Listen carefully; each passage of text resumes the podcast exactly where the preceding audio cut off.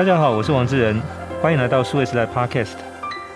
关于能源这一块的议题，其实我想许多人都很关心，包括我在内哦。那因为台湾其实会经常属于就是我们担心我们的电量不足，那我们其实除了缺电之外，我想也缺少一个就是大家比较放心的一个减碳环保的一个发电的方式。那当然这两件事情都不容易哦，所以在今天节目里面，我们要来探讨的是一个非常有趣也很新的。关于用氢气来发电作为能源的供应来源的这个可能性哦，那很高兴我们在这一期节目里面请到一个台湾目前在氢气发电这方面的业者，也是专家，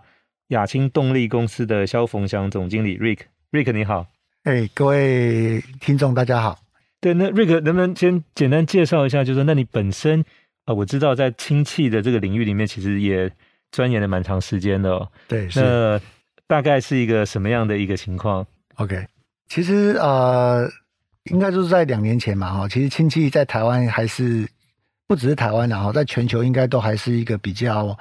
呃陌生的一个环境，除了少数几个国家在大力推展以外，那我想整个议题是因为在二零五零近零碳排的这个政策出来之后，那大家其实呃认真的来盘点整个全球。的能源结构的时候，就发现说，哎，总是有那么一块啊、哦，就是这个碳排没有办法完全的去除，那所以才发现，就是说，哎，氢气是真的能够如预期的来帮助人类把最难减碳的这个部分给真正做到近零碳排。好、哦，所以大家就开始重视说，哎，氢能在这个整个全球的能源体系扮演一个非常非常最重要这个减碳的一个角色。哦，所以才开始，呃，有这样一个强烈的议题。那台湾当然是全球的一个部分，所以去看整个台湾的能源结构的时候，其实也会发现，就是说，如果台湾要走向近零碳排，那氢能也是会是一个非常重要的一个需要被重视，而且去开始去认真的去探讨它的应用的一个状态。是，那我想我们一般其实，在国中的化学课本，我如果没有记错，我们大概都是从国二开始念化学哦。对。都有学过一个化学式，就是二 H two 加 O two 变成二 H two O，对，就是把氢气放在氧气当中燃烧得到水。我记得我在国中的时候上化学实验课也还做过这个。对，那当然这个式子你把它反过来，这边二 H two O 可以分解成二 H two 加 O two，就它反过来水可以分解成氢气跟氧气哦。是，那当然这个过程。它是一个环保，但不涉及到碳哦，没有产生任何碳，所以它被视为是一个干净能源哦。那当然，这个在理论上存在，而且我想对一般人来讲，这个化学是我们都学过的，应该是一个简单能理解。但其实这个过程没有那么简单哦。所以我想请教 Rick，是说，那在实际上来讲，目前就是用氢气发电，在台湾，就是我们整个在不管是从研究或者说在业界，目前大概走到一个什么样的地步？OK。其实，呃，您问的一个非常好的一个问题啊，其实氢气其实它的化学式就是这么简单啊。不管是被未来的这个滤氢的产出，就电解产氢，那或者是它发电，其实就是这个反应在不断的循环。那也就是说，在这样一个循环的过程当中，它没有任何的其他的副产物，所以呢，它是一个重要的一个所谓的人类永续。生存的一个重要的能源载体，所以氢气其实是一个能源载体。OK，那其实燃料电池这个东西，氢能发电燃料电池这个东西，其实已经不是一个呃非常新的、非常新的技术。我投入这个产业，大概可以说是从二十一年前就开始了。哦，那全球也其实已经发展了超过二十年产业化的时间。那这个理论会发现，但是超过一百多年。哦，所以现在来说的话，其实。这个燃料电池的发电技术已经是一个相当成熟，而且是稳定的一个技术，而且是可以已经商业化的一个地步。那重点就是说，要怎么去运用这个技术？所以整个应用会是整个氢能发展的一个重点。对，因为我想我们传统的这种发电的这些就是用的能源，不管是说从这个石油、天然气跟煤，其他燃烧过程里面都会产生大量的碳，和跟其他的一些相关的这些可能会产生污染的这些气体。那包含像，我想我们现在虽然在谈电动车用这个锂电池哦，但锂其实在开采的过程里面对环境也有一些污染。我想这个议题现在大概也是在很多的地方也在很热烈讨论哦。当现在我们谈到就是说所谓的呃绿电或者说干净能源，其实像太阳能、像风力发电、像水力发电，包含我们现在在讨论这个氢能，其实都属于它没有对环境造成这个所谓的污染，也没有所谓碳排放量这样的事情哦。但回到就是说，那一个概念上简单，那刚才瑞克提到是说，也发展实际上在业界用途有超过二十多年的这个时间。那实际上就是说，目前我们要走入到应用来讲，那我们会先看到的，我想可能在一般的这种。家庭或者个人的应用上，好像还离比较远。像我们看到的，好像是在工业上面，大概会是第一步，而且已经有一些厂商已经在操作。那这个部分的话，大概是一个什么样子的一个进度？OK，因为氢气本身，它对我们一般的民众或者是生活上其实是比较陌生的。可是氢气它其实是一个工业上的一个标准的气体。那包含这个台湾的石化产业，好，其实都用到大量的一个氢气啊。那未来。台湾的钢铁厂，它如果要走向减碳的一个措施的话，那用氢气来炼钢这样子的一个步骤过程，其实也会被导入。那因为氢气是一个工业上的一个标准气体，所以相应配套的法规是完整的，所以在工业上的应用是比较容易优先的被导入的哦。那而且本身它氢气在工业界就是已经存在的一个东西，所以怎么样扩大氢气的应用来加速减碳？那这个不管是从法规面，还有这工业界的这个对氢气的理解哦，都相对的容易。那在生活当中呢，其实就有很多的配套需要去处理，所以这就是导致为什么大家会看到，就是说，哎，工业界好像已经走得比较快的一个原因哦。那其实，在一般的民众生活中的一些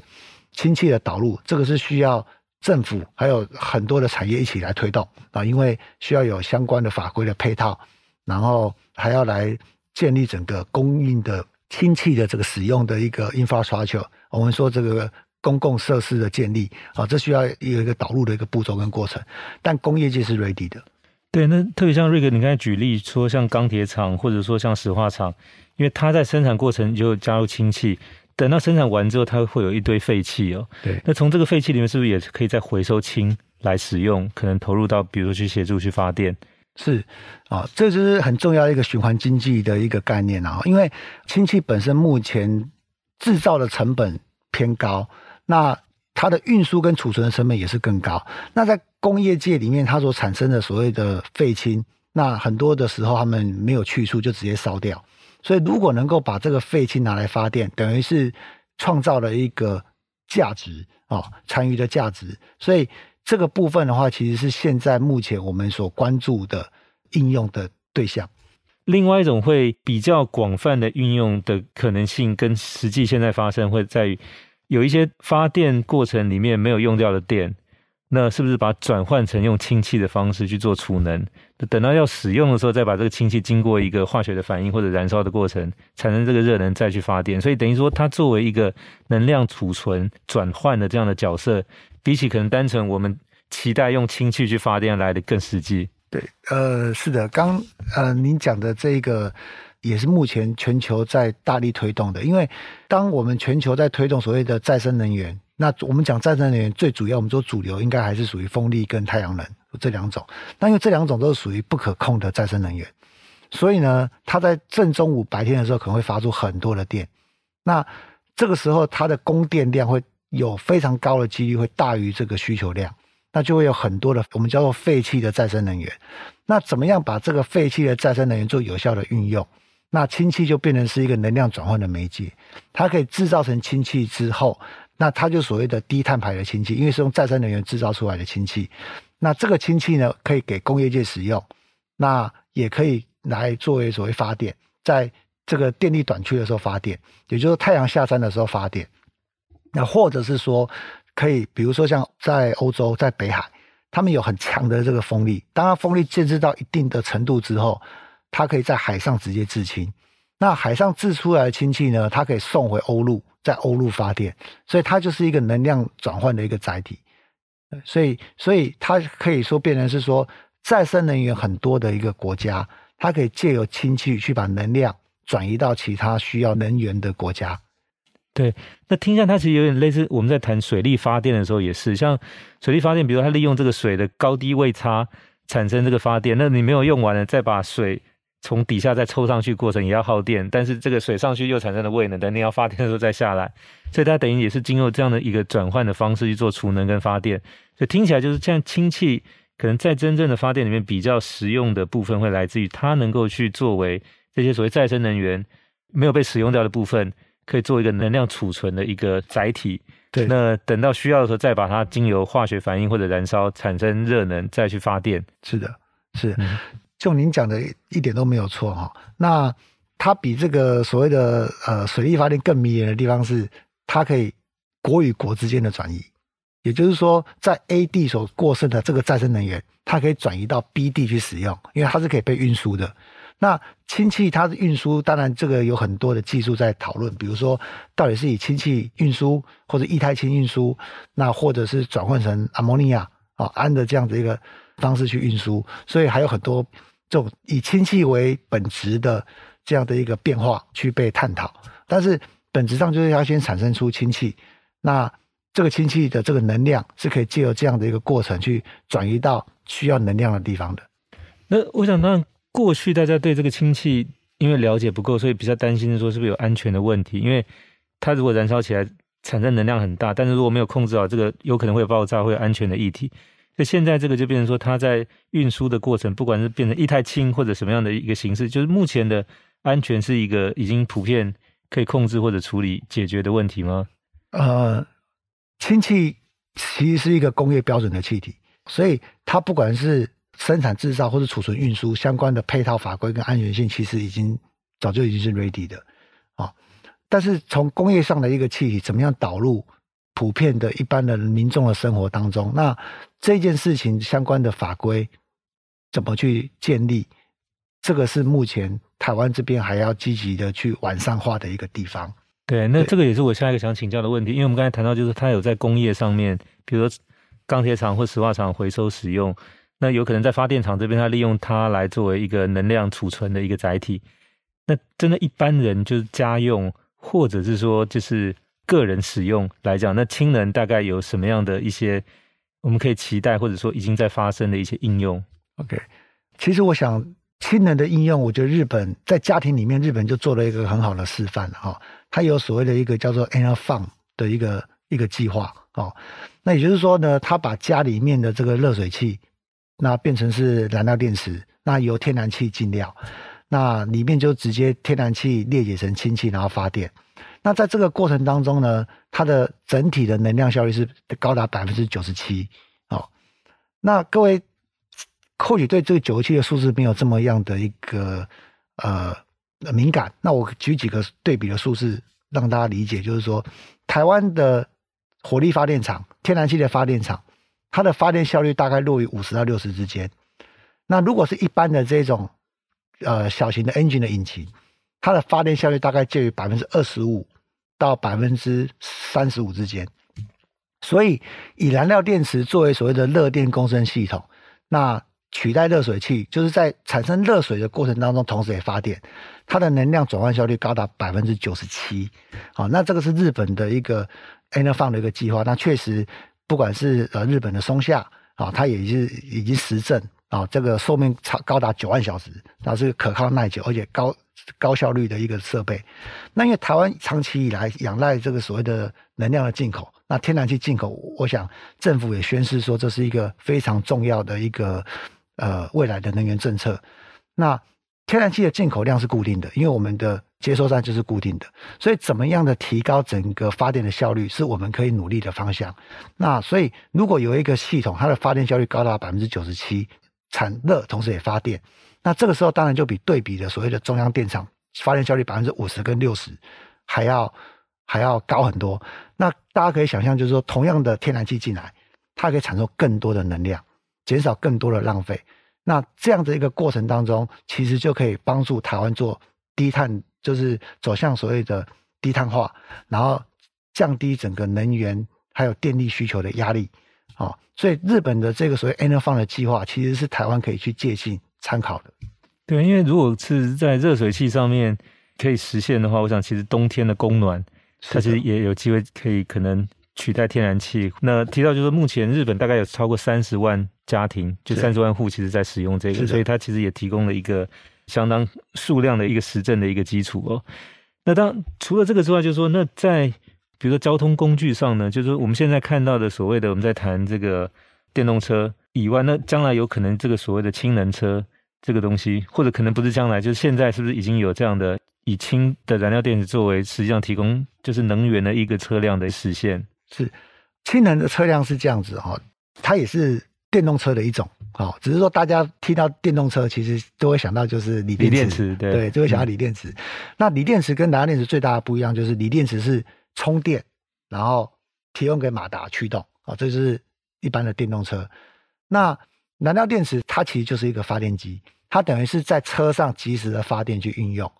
那它它，它不是充电，它是充氢，它是充氢，对。嗯、那所以它的所有的行为模式跟加油是一模一样的。那只是以前从加油，那现在变成是加氢。那氢气加入了之后，就是在车上就发电。所以整体而言呢，它可以解决就是说所谓的充电的不方便的一个问题。那氢能的车子跟电动车子最大的不一样，就是说一般来说，目前的电动车它的续航力大概落在三百到五百公里的这个区间。那氢能车呢，普遍在九百到一千。那大家可以思考这个优点，就是说台湾从北到南大概三百公里以内，所以呢，如果台湾要发展这个氢能的载具运输的话，其实北中南各盖一个加氢站，其实就可以 cover 掉大部分的需求，因为整个续航力是够的。那一千公里相当于是北高来回超过两趟都够用，OK，所以它其实可以降低这个所谓充电桩的一个压力。那在这个情况之下。其实，在国外来说的话，他们会优先以重车，比如说像巴士、卡车，还有这些物流车为一个发展的一个开始，因为他们有这种长时间运转的压力，就是这种运输车辆不希望它摆在充电站，然后充很长的时间，然后 idle 不能用，呃，这个会影响到整个商业的营运的绩效，所以呢，会从这样的一个所谓商务车开始，那会提高这个商务车的这个稼动率，所以让他们的这个。营运的时间可以更长，然后也可以减少这个充电的时间，那就变充氢，充氢很快，哦，所以这个车辆其实在国外是已经成熟的 ready 的。那在台湾重点就是说，我们要怎么去搭建这个所谓的一个完整的氢能的经济的体系啊？那我想中油公司大概也感受到他们身负重任，所以他们预估是在明年底之前会在台湾盖第一个加氢站。那包含有一些气体公司。他们也打算在台湾投入加氢站的建设。其实，如果好好的规划的话，台湾盖三个加氢站，其实就可以好好的让这一些所谓的商业用的载具有一个发展的基础。是，那当然就是说，那如果说这个氢气要作为一个比较大范围的一个普及跟推广的话，就是说，当你这个加氢站可能也。不止三个哦，就是说，对对对对，因为考虑到就是说，它可能实际上也也就几万台车在路上跑的时候，那个三个是远远不够。是是是。呃，现在这样听下来，就是说，它可以作为一个能源的其中一个来源，或者是一个蛮重要的一个替代。但将来可能如果说大范围去取代可能原有的这些，其实可能实际上来讲，时间还没有那么快哦。呃，应该是说它的整个氢能的发展会有一个脉络。嗯哦，那因为氢气本身它的成本是高的哦，那它高其实还不只有是生产的问题，它生产其实也没有想象中这么高。那它最贵的地方在于它的储存跟运输，所以呢，怎么样的创造出这个氢气发电的价值，从高价值的地方再慢慢的这个呃渗透进所谓的面向比较普遍性使用的，这是一个所谓的发展这个脉络的问题。那就商用车而言，因为它有稼动率的问题，它的这个稼动率太低的话，会导致它折旧成本不断的拉升，所以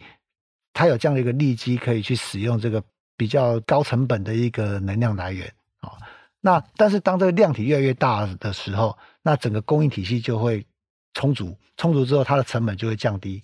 那就会达到一个甜蜜点。所以以目前来看的话，我们是觉得就是说它只是一个。所谓的脉络啊，是发展的一个 milestone 的一个问题而已。对，那这个要请教 Rick，就是说，因为你也是在这个氢能这个领域的从业者，也是专家，就是说，那你看像这个氢能在台湾，就是如果说要有一个 milestone，就是一个大的一个里程碑的话，可能什么样的应用或什么样的产品以氢为主的，会可能在这个市场上会是一个能够比较快导入，或者说在市场上去达到一个所谓商业化上面的成功？OK，我认为台湾的发展从几个面向，第一个发电，如果以发电来看的话，以工业发电会是一个最一开始的一个主流。那再来就是载具的部分，工业载具可以是一个目前可以专注发展的一个方向，包含了物流车、堆高机。还有机场的一些运输车，那因为各位知道，这个机场也是一个比较难减碳的一个地方，所以导入这个氢能，其实也会直接帮助机场减碳，然后降低台电的压力。因为如果是大量使用电动载具的话，那个台电的压力是很重的。OK，那第三个呢，就是商务用车。陈如刚跟大家分享的，就是说，哎，其实商务用车台湾其实建立是相对容易的啊，特别其实台湾其实是因为。半导体的需求，还有整个石化产业的需求，所以台湾的产氢这件事情不是问题，而且是北中南都有，沿着这个滨海西滨公路，其实都有很多的产氢的地点。所以，怎么样有效的利用这个氢气来搭建这个所谓的氢能经济、氢能环境，作为一个开始？那我想，呃，可以从这几个面向去思考。那再来就家庭使用的话，我认为，